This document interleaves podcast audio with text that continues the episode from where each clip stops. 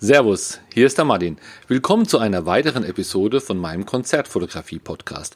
Du bekommst hier wöchentlich Tipps und Anregungen, wie du die Qualität deiner Konzertbilder und deiner Abläufe bei der Konzertfotografie immer mehr verbessern kannst. Und zwar ohne, dass du dir für viel Geld neue Kameras oder neue Objektive kaufen musst.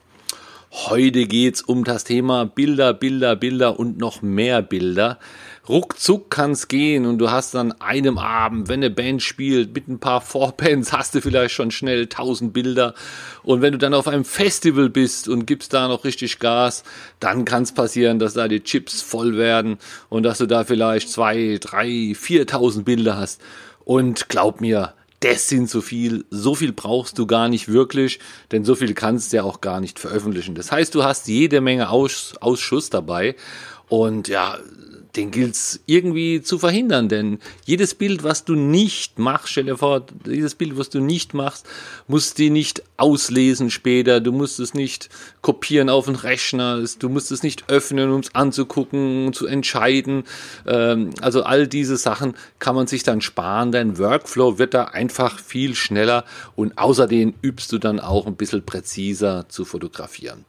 Es ist ja klar, man könnte sich überlegen, die gesamte Show so schnell wie es geht, viel Bilder zu machen. Ja, dann hat man natürlich jede Situation irgendwie drauf. Das stimmt schon. Und dann müsste man da auch äh, einfach die besten nur, nur auswählen. Es ist fast wie ein Film zu drehen und dann Standbilder rauszukroppen.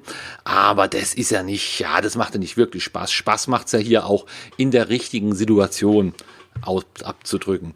Aber die richtige Situation zu finden, zu finden oder zu erhoffen, das ist natürlich schwierig. Einfacher ist es, Situationen wegzulassen, die man gar nicht wirklich äh, braucht. Ja, das ist ganz einfach. Da kann man mit eins, zweimal anfangen, das zu üben, und dann nimmst du da immer mehr Situationen mit rein. Und wenn du da einfach nicht fotografierst, dann castst du schon jede Menge Bilder sparen. Ich war ja auch gerade wieder auf Festival und ja, üblicherweise hatte ich dann auch gleich montags meine Bilder alle online. Hängt auch damit zusammen, dass ich nicht so viel gemacht habe. Denn ein paar Tage später lese ich dann hier auch auf Facebook die Leute. Ich habe 2000 Bilder, ich habe 3000 Bilder. Das dauert jetzt ein bisschen. Ich muss erst auswählen. Ja, das liegt halt einfach daran, dass zu viele Bilder gemacht werden. So, also du kannst beruhigt deine Kamera auch manchmal runternehmen und ich habe jetzt hier einfach mal zehn Punkte, die mir hier eben eingefallen sind, notiert. Die haben jetzt keine Reihenfolge und musst du auch ein bisschen relativieren. Wenn es natürlich eine ganz tolle, super Band ist, die für dich ganz wichtig ist und du hast vielleicht nur ein Lied Zeit, gilt das alles nicht. Hau rein, rotz raus, was geht. Aber wenn es halt so normale Bands sind und äh, die du eh immer wieder siehst, dann sollte man da mal ein bisschen überlegen. Gut, der erste Punkt. Lass fotografiere keine ungünstigen Bewegung. Ja, das ist vielleicht ein bisschen blöd formuliert. Ich habe hier aber auch ein Beispiel. Zum Beispiel, wenn der Sänger auf der Bühne steht und die Hände über den Kopf zusammenschlägt, um zu klatschen, damit das Publikum mitklatscht. Das sieht einfach komisch aus. Du kannst da einfach jederzeit das, das fotografieren. Du kannst zehn Bilder machen, aber die Standbilder, wo du machst, wenn er die Arme oben hat, kurz bevor sich die Hände berühren oder unten, das sieht alles komisch aus. Also als Film ist es schön. Wenn der klatscht, hat man eine schöne Bewegung. Bewegung, aber die, wenn du da einzelne Szenen raus fotografierst, passt alles nicht. Deswegen, wenn der oben steht und klatscht und das Publikum klatscht mit, nehme ich meine Kamera runter, fotografiere ich gar nicht. Lange hält's der Sänger eh nicht aus. Der maximal 10, 15 Sekunden kannst du mitzählen, weil dann nimmt er die Arme wieder raus. Das, das andere ist zum Beispiel so ein Headbangen. Ja, der Künstler denkt, der macht jetzt hier ein bisschen Headbang, ist auch eine ungünstige Bewegung. Auch wenn du da ganz schnell ganz viele Bilder machst, ja, da ist vielleicht jedes Zehnte oder jede Zwanzigste ist gut von der Pose, wo die Haare richtig sind und äh, wo vielleicht auch einigermaßen scharf ist. Wenn du jetzt nicht unbedingt auf dieses Headbanger-Bild angewiesen bist, ja, da würde ich da auch einfach die Kamera runternehmen, würde den Headbangen lassen und danach weiter fotografieren. Und so sparst du ganz schnell deine Bilder. Eine weitere Situation ist, das gilt eher in der, in der Halle. Der Künstler kommt vor auf die Box, um einfach näher am Publikum zu sein. Ja, aber die Boxen sind nicht ausgeleuchtet. Ja, der macht da zwar oft tolle Sachen, beugt sich runter, deutet mit dem Finger ins Publikum und, und, und verzieht das Gesicht. Das sind eigentlich immer sehr, sehr, sehr schöne Szenen. die sich beim Open Air auch lohnen zu fotografieren. Aber in der Halle hat der Künstler da überhaupt kein Licht.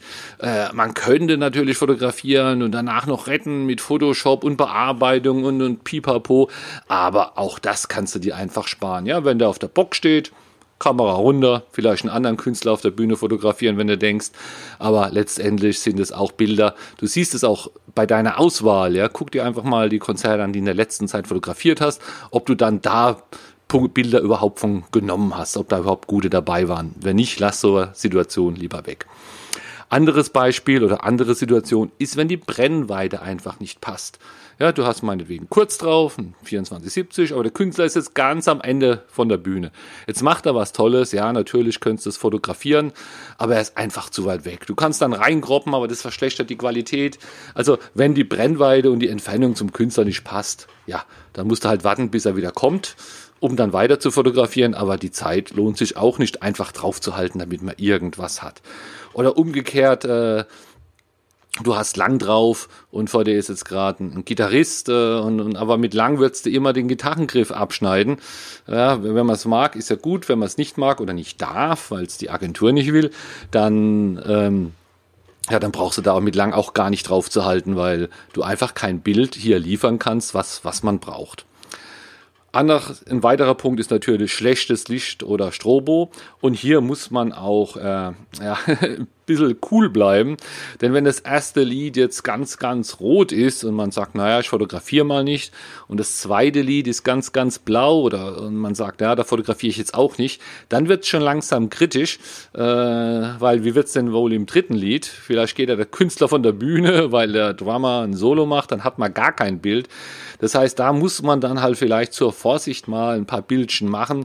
Äh, aber wenn man die hat, dann würde ich da, wenn man ein paar schlechte Bilder hat und weiß, bei dem schlechten Licht gibt's auch nichts Besseres, dann würde ich da auch die Kamera runternehmen. Stroboskop ist auch so eine Sache, ja, manche Elektrobands, äh, die haben eigentlich nur Stroboskop und da muss man auch immer sehr viele Bilder machen, um da ein bisschen was Gutes auch hinzubekommen. Und ja, wenn man das nicht unbedingt braucht, auch nicht fotografieren. Und allein mit diesen vier Tipps hast du schon so viele Bilder gespart. Aber es geht ja noch weiter. Dann musst du auch nicht mehr fotografieren, wenn eine Situation kommt, die du schon fotografiert hast und du weißt, du hast die gut. Also angenommen, eine Standardsituation, ja, Sänger steht auf der Bühne, äh, linke Hand das Mikro, singt, du stehst gut, hochkant, hinten dran ist ein schönes Licht, du hast es scharf hast du kontrolliert, hast ein schönes Bild, hochkant, ja, dann brauchst du den so nicht mehr zu fotografieren. Der steht da vielleicht bei den drei Liedern noch, noch zehnmal an dieser Stelle, aber du musst nicht jedes Mal draufhalten, ja. Das Bild wird nicht besser, wenn schon ein gutes hast, ja. Vielleicht mal das Licht ein bisschen anders, aber auch deswegen lohnt sich nicht, da jede Menge Bilder nochmal, noch mal rauszuhauen ähm, äh, du musst, musst du nicht machen. Also wenn du eine Situation ganz gut erwischt hast oder sauber erwischt hast, dann hast du die, dann kannst du vielleicht einen Standort wechseln, um nochmal von der anderen Seite zu fotografieren, aber hier nicht immer dasselbe fotografieren, muss man sich dann auch beherrschen. Ein weiterer Grund ist, ja, wenn du viel, viel bessere Bilder im Archiv hast. Manche Bands sind, äh, sind omnipräsent, die kann man in der Saison zehnmal oder noch öfters fotografieren, wenn man, wenn man ein bisschen rumreist. Und selbst wenn man nicht rumreist, dann sind die auf ein paar Festivals, dann hat man die pro Saison auch vielleicht drei, viermal. Und wenn du die gut hast, äh, auf einer schönen großen Bühne mit tollen Licht, äh, Open Air, also einfach tolle Bilder, alle waren gut drauf, Lichteffekte, scharfe Bilder. Und jetzt am Folgetag sind die in irgendeiner düsteren Halle mit Nebel, wo einfach alles nicht so gut ist. Ja, was willst du da, was willst du da mit den Bildern? Ja, da machst du zwei, drei, damit du es hast, äh, damit du über das Event berichten kannst. Aber äh, wenn du Bilder von der Band zeigen wolltest, dann nimmst du ja eher die vom Vortag oder die von dem Open Air oder auch wenn irgendjemand deine Bilder kauft oder will, dann nimmt er wahrscheinlich auch die guten. Also diese schlechten Bilder, wenn man schon gute hat, die sind dann wirklich hier, ja, ein, ein Tagesbilder, die man nur in Verbindung mit diesem Event vielleicht verwenden kann. Ein anderer Tipp ist hier, ja, spar dir das Bild, wenn der Hintergrund schlecht ist, ja. Also manchmal wird ja schon die nächste Band aufgebaut, während eine Band spielt. Das heißt, dann kommen vielleicht irgendwelche Techniker, die hinten irgendwas hin und her schieben oder der Vorhang ist hinten äh, nicht so schön, so dass da irgendwo noch irgendwas rumsteht äh, oder ein Notausgangsschild hängt Schlitze im Vorhang, wo Sonnenlicht reinstrahlt, solche Sachen. Und wenn du jetzt irgendwo stehst und der Künstler macht was und hinter dir, der, der Hintergrund hinter dem Künstler ist einfach schlecht, ja, dann wirst du das Bild wahrscheinlich auch nicht auswählen. Ja, und du sollst einfach hier ein bisschen so ein Gefühl kriegen, dass die Bilder, die du eh nicht auswählen willst, würdest, dass du die gar nicht machst. Und da ist halt ein schlechter Hintergrund, ist eins davon. Zu starker Nebel. Ja, würdest du eigentlich dann letztendlich auch nichts nehmen, wenn du das ganze Konzert ohne Nebel hast. Jetzt kommt ein Lied mal ganz starker Nebel, dann würde ich mir das auch sparen, im Nebel zu fotografieren. Vielleicht mal so ein Effektbild, wenn der Nebel gerade aufsteigt, aber das geht auch nur, wenn der Nebel gut, gut gemacht ist, nicht so diffus ist und überall in der Halle wabert und einfach nur einen Kontrast reduziert, dann kannst du aufhören, wenn du vorher schon Bilder hast mit guten Kontrasten, dann bringt es auch nichts mehr, jetzt einfach schlechtere Bilder noch, noch mehr zu haben. Wirst sehen, beim Auswählen wirst du die scharfen, also wirst du die mit einem guten Kontrast nehmen dann auch am besten kein Bild machen, wenn man schon sieht, dass der Künstler unvorteilhaft getroffen werden könnte. Ja, Beispiel, äh, ja, äh, vielleicht eine Sängerin, die, die ungünstige Klamotten anhat, äh, vielleicht ein Korsett und es sieht dann vielleicht unfeilhaft, unvorteilhaft wenn man, von der Seite aus oder so irgendwie.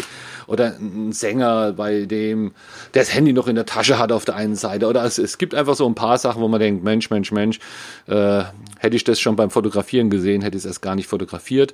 Also wenn der Künstler da irgendwie unvorteilhaft aussieht, ja, dann kannst du dir das auch sparen. Und dann noch hier Punkt 10 ist, wenn dein Standpunkt im Moment zu ungünstig ist. Ja, das heißt, äh, du kannst gerade nichts, keine gute Komposition machen. Du stehst irgendwo und der Künstler steht auch irgendwo, aber vielleicht ist genau zwischen der Mikroständer oder eine Box oder hinten in der Verlängerung ist noch ein Gitarrist, so dass der Künstler immer hinten dran noch so Arme und Köpfe hat, wo rausgucken. Also du kriegst gerade keine gute Linie hin zum Fotografieren. Dann kannst du das dir hier auch sparen. Äh, das sind auch Bilder, die wirst du tendenziell danach eher nicht verwenden, wenn du genug hast. Und dann einfach hier nochmal zusammengefasst oder, oder ein weiterer Grund, den man jetzt gar nicht so festmachen kann an der Situation. Lass dich nicht hinreißen. Wenn die Musik richtig toll ist, es ist deine Lieblingsbild, ja, natürlich macht man da mehr Bilder wie bei einer langweiligen Band, die man denn mag, ja. Aber auch da musst du überlegen, äh, nur weil es dir gefällt, kannst du auch mal die Kamera mit, mit runternehmen und ein bisschen zugucken, ein bisschen mitwippen. Das ist ja auch ganz gut. Aber lass dich nicht so hin, hinreißen, sondern es bleibt dabei, überleg dir vorher deine Strategie, die ist ja abhängig von deinem Auftraggeber, was du fotografierst, wie, in welcher Reihenfolge, was du überhaupt brauchst, dann knippst die Sachen ab systematisch, kontrollier deine Ergebnisse. Und wenn du alles hast, dann hast du alles. Und dann nutzt dir es auch nichts, wenn du nochmal doppelt oder dreiviermal so viel Bilder irgendwie machst. So, bis dann zur nächsten Woche am Samstag, bis zur nächsten Folge. Tschüss! Ich hoffe, diese und die letzten Folgen haben dir gefallen, dass du da irgendwas gelernt hast oder zumindest Anregungen oder Ideen bekommen hast. Damit das nicht alles hier immer so theoretisch ist im Podcast, gebe ich auch 2020 wieder meinen Konzertfotografie-Workshop. Du findest alle Infos dazu auf www.konzertfotografieworkshop.de und dort wird fotografiert auf dem Festival, jede Menge Bands, unterschiedliche Lichtsituationen. Vorher ist Theorie, es gibt einen Praxisteil, wir machen Feedbackrunden. Also da kann man richtig mal was lernen. Schau dir es an auf www.konzertfotografieworkshop.de.